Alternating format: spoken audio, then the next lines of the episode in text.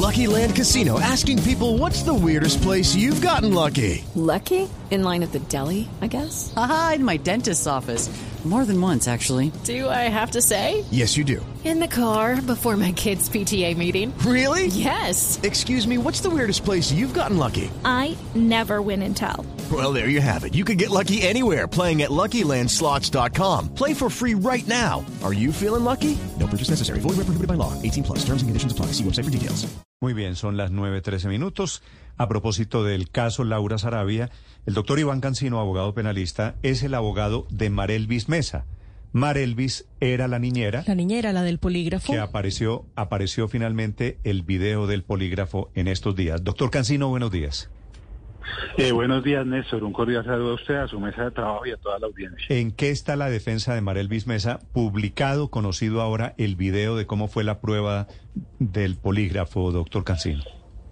Bueno, no, ella ya nos había hecho un, un relato hace tiempo de lo que había padecido y ya se lo habíamos contado a la, a la fiscalía. No habíamos conocido nosotros el, el video tampoco, lo, lo vimos en los medios de comunicación y pues eh, ratifica todo lo mal que se pudo haber hecho en ese procedimiento, todo lo mal que se puede tratar a un ser humano desde lo humano, valga la redundancia, y desde lo legal. Entonces, pues ratifica que las acciones que ha venido haciendo la Fiscalía y las capturas que han producido, pues tienen un amplio respaldo, pero obviamente que todavía faltará procesar disciplinariamente mínimo y tal vez penalmente a las personas que participaron directamente en esa degradante prueba del polígrafo. Sí, doctor Cancino, ¿usted no conocía el video que reveló Noticias RCN? No, no señor, no lo conocíamos, solo lo vimos cuando lo sacó eh, semana, nueve minutos antes y después eh, completo RCN en dos publicaciones. Sí, esa prueba del bolígrafo, tengo entendido, duró toda algo más de tres horas, ¿cierto? Sí, esa, esa prueba fue muy larga y obviamente para ella fue eterna y pues eh, para, prácticamente, prácticamente que lo que hicieron fue poco a poco eh, mermarle su confianza, tratarla de una manera indigna, violarle todas las garantías que puede tener una persona eh, para defenderse ante una situación como la que ella atraves atravesaba. ¿Qué revela en su concepto la publicación de los videos de la prueba del polígrafo? No, pues ratifica todo lo que ella contó a su defensa y ratifica todo lo que ella eh, denunció. Eh, imagínese, ratifica que le preguntan específicamente por una conducta punible, le preguntan específicamente si ella se apoderó de un dinero, se lo preguntan reiteradamente y eso no cumple las técnicas, como he escuchado por ahí decir algunos, entre comillas, expertos de las pruebas de polígrafo, que dicho sea de paso, en materia penal la Corte Suprema ya ha dicho, gústenos o no, que no son válidas en Colombia y pues eh, no le permiten hablar con un abogado. El consentimiento se lo hacen ya cuando ella está dentro de una sala conducida por la policía atemorizada, es decir, tiene todos los eh, requisitos para investigaciones disciplinarias y penales de los, responsables. ¿Esa prueba del polígrafo, ella la pasó, doña María Mesa?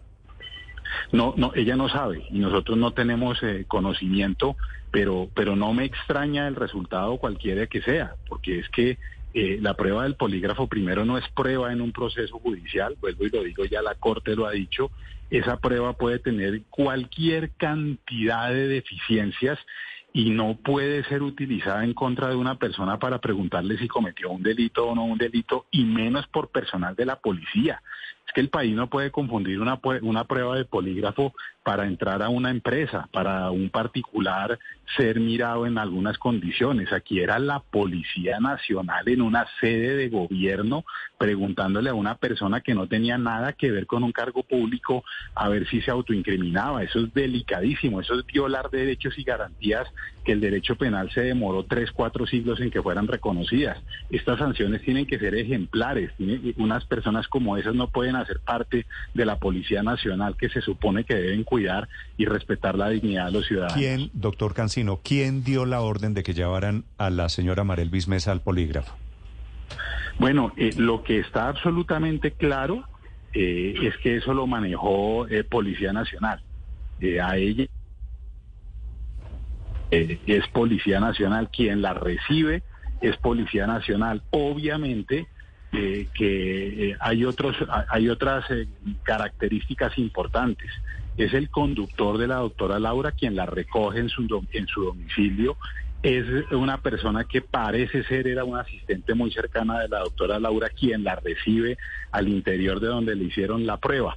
Pero para adelantarme, si es que esa pregunta interesa, hoy, al día de hoy, no hay ningún indicio judicial que me permita a mí como abogado respetuoso del debido proceso y de la presunción de inocencia afirmar que Laura Sarabia tuvo conocimiento o que dio alguna orden en ese sentido frente a la prueba del polígrafo. A pesar, doctor eso quiere, Cancino. Eso quiere decir, María Camila, que tal vez hubo un policía o unas personas creativas que dijeron a la jefe la robaron, hagamos todo para, para buscar al culpable y se inventan la prueba del polígrafo. ¿Las pruebas de las chuzadas ilegales también vinieron de ahí? Eh, sí, sí, mire, es, eso es muy importante manifestarlo. Ella presenta una denuncia, una denuncia por un dinero que a ella se le pierde. Lo que pasa después de esa denuncia, vuelvo y digo, no puedo especular, ustedes como periodistas lo pueden hacer, pueden generar hipótesis, a mí no me queda bien. Lo que dice el proceso es que una vez ella presenta la denuncia, la policía se apersona de ese hecho y comete muchísimas arbitrariedades, viola normas disciplinarias y por supuesto que yo creo que también viola normas penales. Tan es así que ya hay personas capturadas, pero lo más impresionante es que se inventen, se inventen dos fuentes que están hoy capturadas y que esas fuentes se inventen temas que perjudican a personas que absolutamente nada tienen que ver con ningún delito y que la vida se les vino pues prácticamente al traste. Eh, como son eh, esta persona Johnson Pineda, a quien dicen que pertenecía a una banda y que eran del clan del Golfo cuando eran personas trabajadoras, decentes, honradas, sin ningún problema en su vida. Entonces, esos miembros de la Policía Nacional, si tienen algo que decir hacia Laura o hacia otras personas, que lo digan, pero mientras tanto, pues todo el peso de la ley tiene que caerles a ellos. Sí, doctor Cancino. Antes de trabajar con Laura Sarabia, Marelvis Mesa trabajó con Armando Benedetti, con la familia de Armando Benedetti y de su esposa. Allí le practicaron una prueba de polígrafo porque se perdió un, dinero, unos 5 millones de pesos. Ella perdió esa prueba de polígrafo.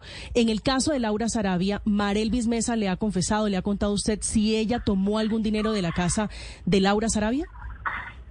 Eh, pues eh, esa, esa pregunta tiene... Judy was boring. Hello. Then Judy discovered ChumbaCasino.com. It's my little escape. Now Judy's the life of the party. Oh, baby, Mama's bringing home the bacon. Whoa, take it easy, Judy. The Chumba life is for everybody. So go to ChumbaCasino.com and play over 100 casino-style games. Join today and play for free for your chance to redeem some serious prizes.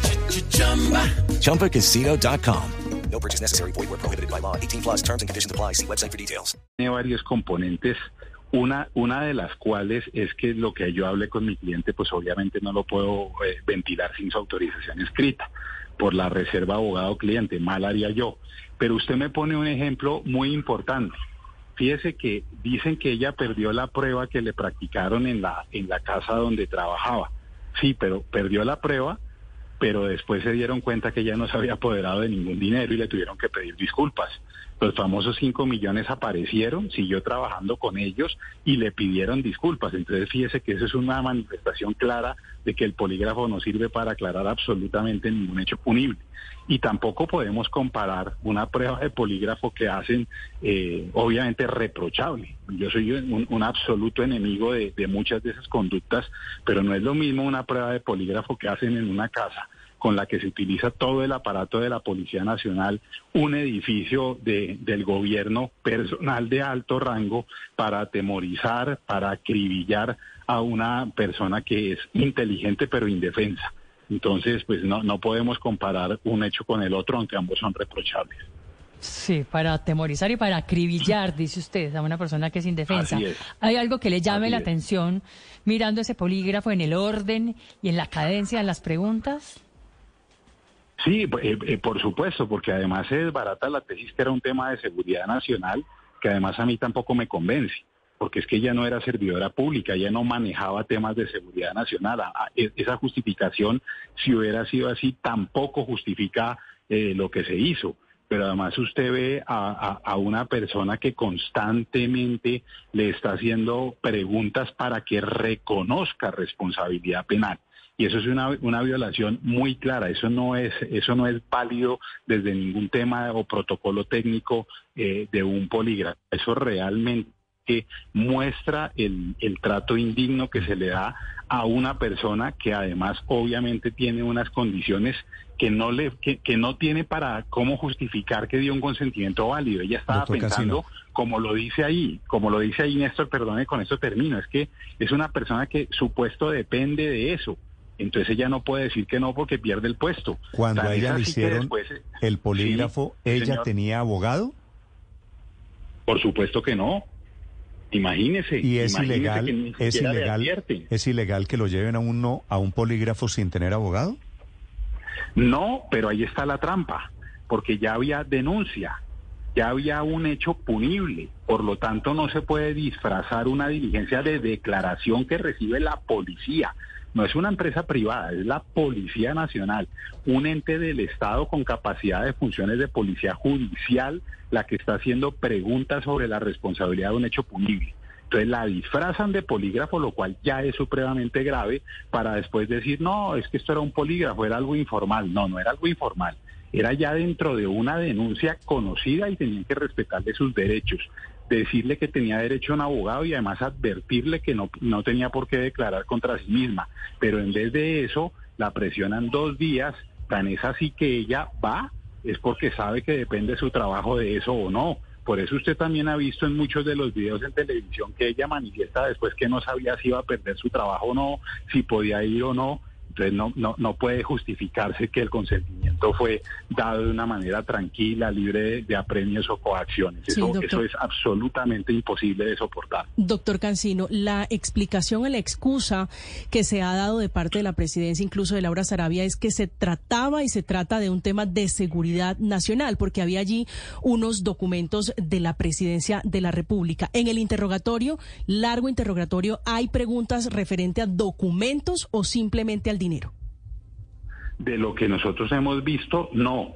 Pero yo te pongo el ejemplo. Si yo entro al apartamento de Laura Sarabia, yo abogado, y hay una eh, cámara de seguridad que ve que yo salgo con un maletín y después se pierden unos documentos de seguridad nacional, ¿será que a mí como ciudadano común y corriente me pueden llevar a un polígrafo? ¿Será que me pueden decir si, si, yo no soy ningún empleado público? Así me los haya robado yo, Iván Cancino, un documento de seguridad nacional. No, no lo pueden hacer ni conmigo ni con ella. Es que ella no era personal de presidencia ni de la Secretaría Privada. Ella era una persona civil que prestaba eh, funciones que no tenían nada que ver con el gobierno. Luego, ese argumento también es absolutamente absurdo y es como para generar una cortina de humo para tratar de justificar lo injustificable. Sí, pero le preguntaron en algún momento por documentos o por la plata, que finalmente no se sabe por cuánta plata le preguntaban, doctor Cancino.